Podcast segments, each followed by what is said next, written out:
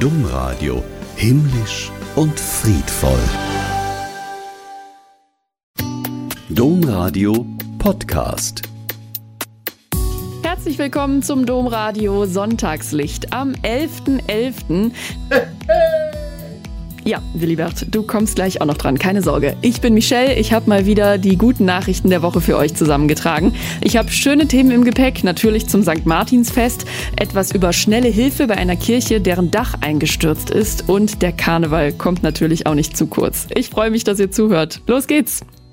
Natürlich stand die ganze Woche auch bei uns im Zeichen des St. Martin. Die Geschichte vom Soldaten, der seinen Mantel mit einem armen Mann am Straßenrand teilte, damit er nicht mehr so friert, ist wohl den meisten bekannt. Kinder basteln für die Umzüge Laternen, gehen durch die Straßen und hier und da gibt es sogar einen richtig großen Zug mit einem Pferd und dem St. Martin und im Anschluss ein nettes Beisammensein mit Tee und natürlich Wegmännern. Ja, frischer Weg mit Butter und Nuss-Nougat-Creme. Lecker. Ich freue mich auch schon drauf. Und einige Kinder natürlich auch. Wegmänner. Und auf die Laternen. Ich habe eine Marienkäfer auf das Pferd und auf St. Martin. Wir machen die Laternen an. Dann singen wir St. Martin Feier. Dann sieht das irgendwie so aus, als wäre der Himmel unten, als wären irgendwie die Sterne runtergefallen. Und dann leuchtet der Boden so schön. Bei uns gab es echte Fackeln. Und dann zieht bei mir so ein Schauer durch, weil dann merke ich irgendwie, wie nett man sein kann. Wie süß ist das bitte? Ganz tolle Botschaft der St. Martins Geschichte, die Kinder auch schon so früh verstehen.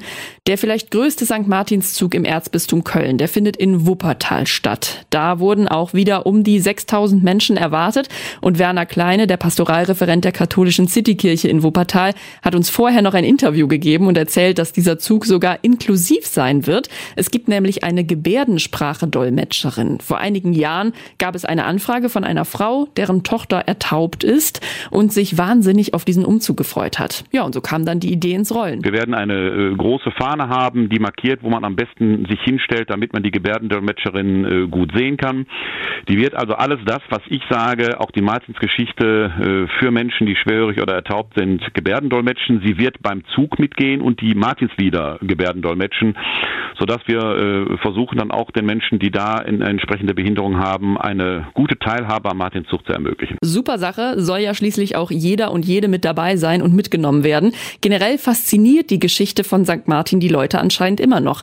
Ja, sonst würden ja auch nicht so viele zu diesen Veranstaltungen kommen, sogar über die Grenzen der Religion hinaus. Wenn ich so da am Freitagabend auf den Platz schaue, dann ist das auch sehr überkonfessionell, auch interreligiös. Ich denke, dass der Martin die Menschen da zusammenführt, weil seine Tat, die Mantelteilung mit dem armen Bettler da vor den Toren der Stadt, etwas sehr zutiefst Menschliches in sich hat, das wir konfessionell gar nicht binden können und auch gar nicht binden brauchen. Und diese Botschaft teilt sich halt den Menschen mit. Und deswegen ist der Martin, glaube ich, an dieser Stelle zeitlos. Aber er ist Christ geworden, sogar Bischof. Und das ist natürlich ein Fund, mit dem wir als Kirche auch wuchern können. Zutiefst menschlich, die Tat des St. Martin. Ich will jetzt noch hören, was man alles teilen kann von den Kindern. Das war so süß eben. Da hören wir jetzt noch mal rein. Wenn wir zum Beispiel das Essen teilen, also einer hat sein Frühstück in der Schule nicht dabei und dann können wir mit dem teilen. Zum Beispiel Freundlichkeit teilen. Zum Beispiel, wenn einer keinen zum Spielen hat, dann fragt man halt, willst du mit uns spielen? Wenn einer schlechte Laune hat, kann ein anderer mit dem gute Laune teilen. Oder man teilt einfach Zeit miteinander. Geld, warme Klamotten. Also solange wir Kinder haben, die an sowas denken, können wir uns, denke ich, glücklich schätzen und doch noch irgendwie positiv in die Zukunft schauen.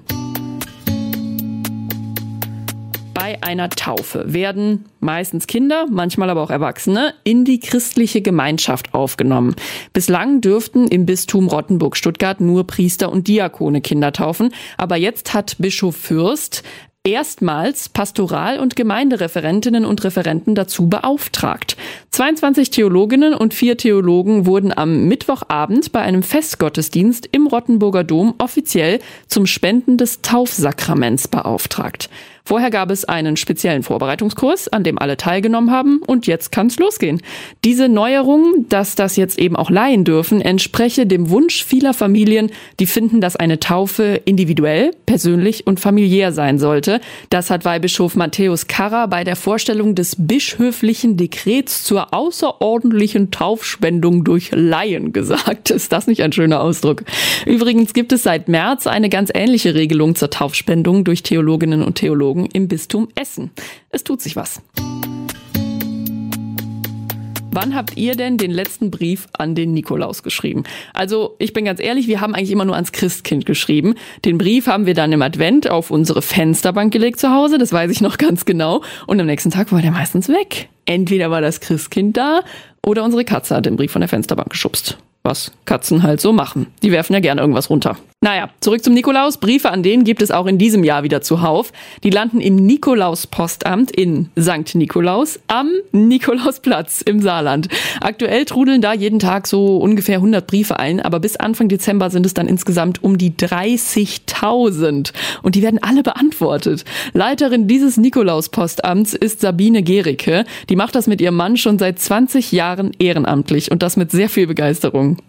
Ja, ich finde es einfach richtig toll, wenn die Kinder noch sich die Mühe und die Arbeit machen, diese Briefe an den Nikolaus zu schreiben. Und es gibt ja eigentlich nichts Schöneres, wenn man sich dann vorstellt, dass das Kind auch einen Antwortbrief vom Nikolaus erhält und mit einem Funkeln in den Augen am Briefkasten steht und tatsächlich Post für das Kind findet. Ja, jetzt ist natürlich die Frage, was wünschen sich die Kinder? Und das fand ich besonders schön. Die meisten Kinder äh, schicken natürlich den Wunschzettel an den Nikolaus, indem sie dann ihre Geschenkwünsche äußern, halt Spielwaren, äh, Lego, Playmobil. Aber ganz, ganz viele Kinder wünschen sich tatsächlich in den letzten Jahren mal endlich wieder Schnee zum Schlittenfahren und Schneemann bauen und natürlich in den letzten Jahren auch ganz viele Kinder, dass diese Unruhen auf der Welt weniger werden und die Kriege beendet werden und endlich wieder Frieden ist. Kinder, die sich Frieden auf der Welt vom Nikolaus wünschen. Allein die Nachricht ist schon gut, aber dass die Helferinnen und Helfer dieses Postamt am Laufen halten,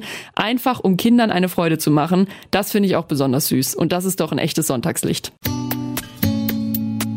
Jetzt habe ich noch eine gute Nachricht aus dem Tierreich für euch, die aber auch ein bisschen lustig ist. Und zwar geht es um den, Moment, Gebirgssteppenfrostspanner. Gebirgssteppenfrostspanner.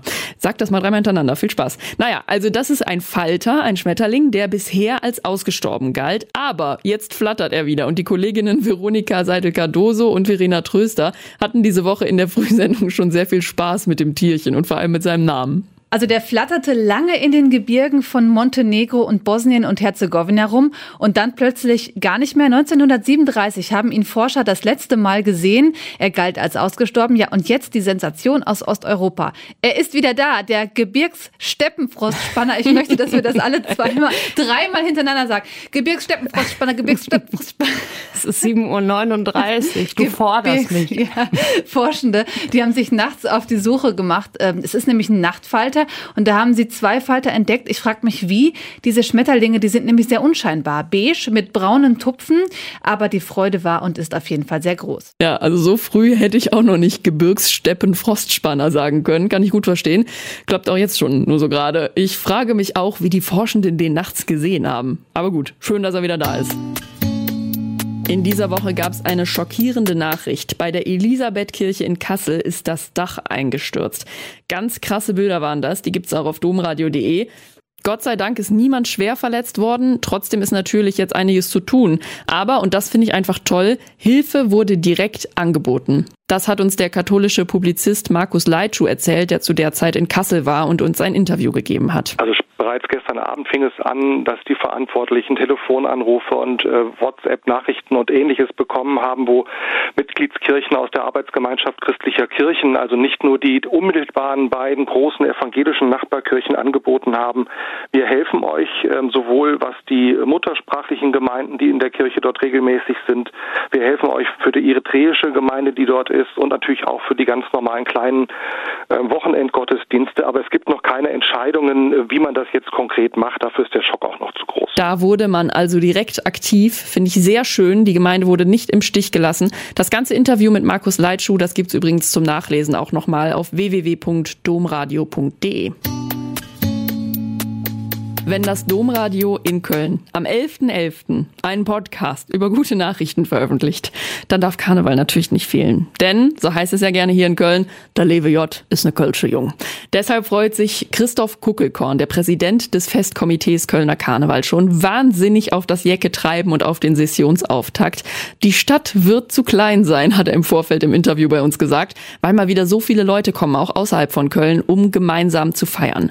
Das Motto lautet, Wade Theater Silvester war der Jeckespill. Das dürfte dann auch zutreffen, vor allem nach der Pandemie, in der die Karnevalsveranstaltungen natürlich auch ausgefallen sind. Aber die Situation in der Welt ist ja immer noch schlimm. Wir haben den Krieg in Israel, den der Ukraine, der ja damals am Weiberdonnerstag, also in der Karnevalswoche im Februar ausgebrochen ist.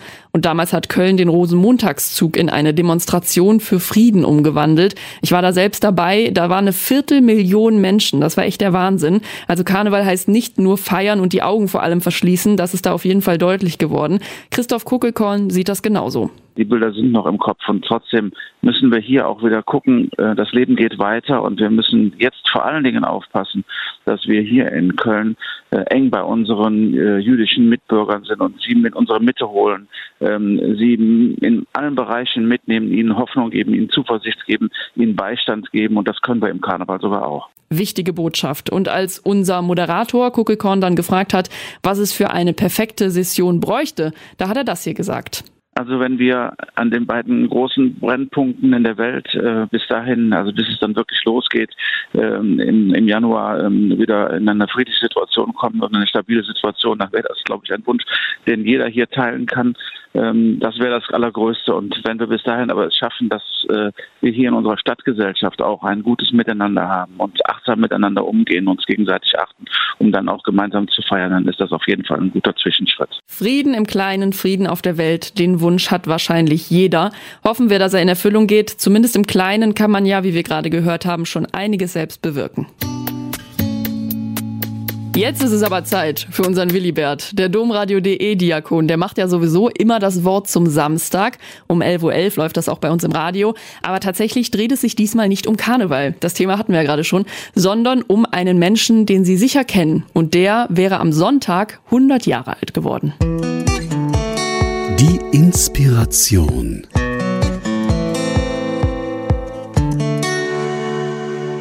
Tag zusammen in diesen schlimmen Zeiten tut es einfach mal gut, auch etwas Heiteres zu erzählen. So möchte ich an den hundertsten Geburtstag eines unserer größten Humoristen erinnern, Loriot. Morgen wäre er 100 Jahre alt geworden. Ich habe das übrigens schon mal erzählt in einem Wort zum Samstag, möchte es aber aus gegebenen Anlass noch einmal vorlesen aus diesem hervorragenden Buch Guter Draht nach oben.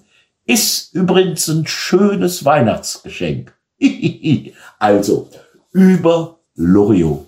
Fast jeder in Deutschland kennt seine genialen Sketche und seine Sprüche, die zu festen Redewendungen in unserem kollektiven Bewusstsein geworden sind. Männer und Frauen passen nicht zusammen. Oder ich will einfach nur hier sitzen. Oder im Film Papa Ante Portas, wo er überraschend früh pensioniert, vormittags zu Hause auftaucht und seine Frau, natürlich gespielt von Evelyn Hamann, konsterniert sagt, was machst du denn hier? Er, ich wohne hier. Sie, aber doch nicht um diese Zeit sowieso nicht zu vergessen seine kurzen Statements, die jeder kennt und dabei sofort an Loriot denkt. Ach was, oder ah ja. Am 22. August des Jahres 2011 ist Vico von Bülow im Alter von 87 Jahren in seinem Haus am Starnberger See verstorben. Mich interessiert natürlich die Gretchenfrage an Loriot. Wie hältst du es mit der Religion? Soviel ich weiß, ist darüber nichts Näheres bekannt, so muss ich also spekulieren. Dafür, dass Loriot ein religiöser Mensch war, sprechen einige Indizien. Erstens, er hat niemals in seinen Sketchen etwas Negatives über Religion oder Kirche gesagt. Zweitens, selbstverständlich ist er auch getauft, und zwar im Jahre 1923, also vor 100 Jahren, in einer Kirche in Brandenburg. Sein letzter öffentlicher Auftritt, schon mit gebrochener Stimme, war in eben jener Kirche. Sie war renoviert worden und man lud den berühmtesten Täufling ein. Er kam und selbstverständlich war die Kirche rappelsvoll. Und der schon schwer kranke Loriot sagte Folgendes. Bei meiner Taufe waren acht Paten zugegen, wovon bedauerlicherweise heute keiner erschienen ist. Befreiendes Lachen in der Kirche. Das wichtigste Indiz allerdings für eine Gläubigkeit von Loriot sind seine Worte beim Tod seiner genialen Partnerin in den Sketchen, Evelyn Hamann. Obwohl sie ja viel jünger war als er, ist sie vier Jahre vor ihm gestorben. Und Loriot sagt an ihrem Todestag im Fernsehen Folgendes. Liebe Evelyn, dein Timing war immer perfekt. Nur heute hast du die Reihenfolge nicht eingehalten. Na, warte. Ist das nicht ein wunderbarer Ausdruck der österlichen Hoffnung, dass wir uns wiedersehen, dass der Tod nicht das letzte Wort hat? Daher glaube ich, dass der großartige Loriot auch ein gläubiger Mensch war und in sich die österliche Hoffnung trug. Vielleicht ein Grund für seinen grandiosen, hinreißenden Humor. Ausdruck einer über alle Abgründe und Bosheit hinübersteigende Liebe zu den Menschen. Denn im Garten des Lebens ist der Humor der beste Dumm. Alles Gute, Loriot, sagt der bergische Jung. Das war's mit unserem Domradio Sonntagslicht. Ich bin Michelle, ich wünsche euch allen ein gesegnetes Wochenende, egal ob ihr Karneval feiert oder nicht. Habt eine gute Zeit, wir hören uns.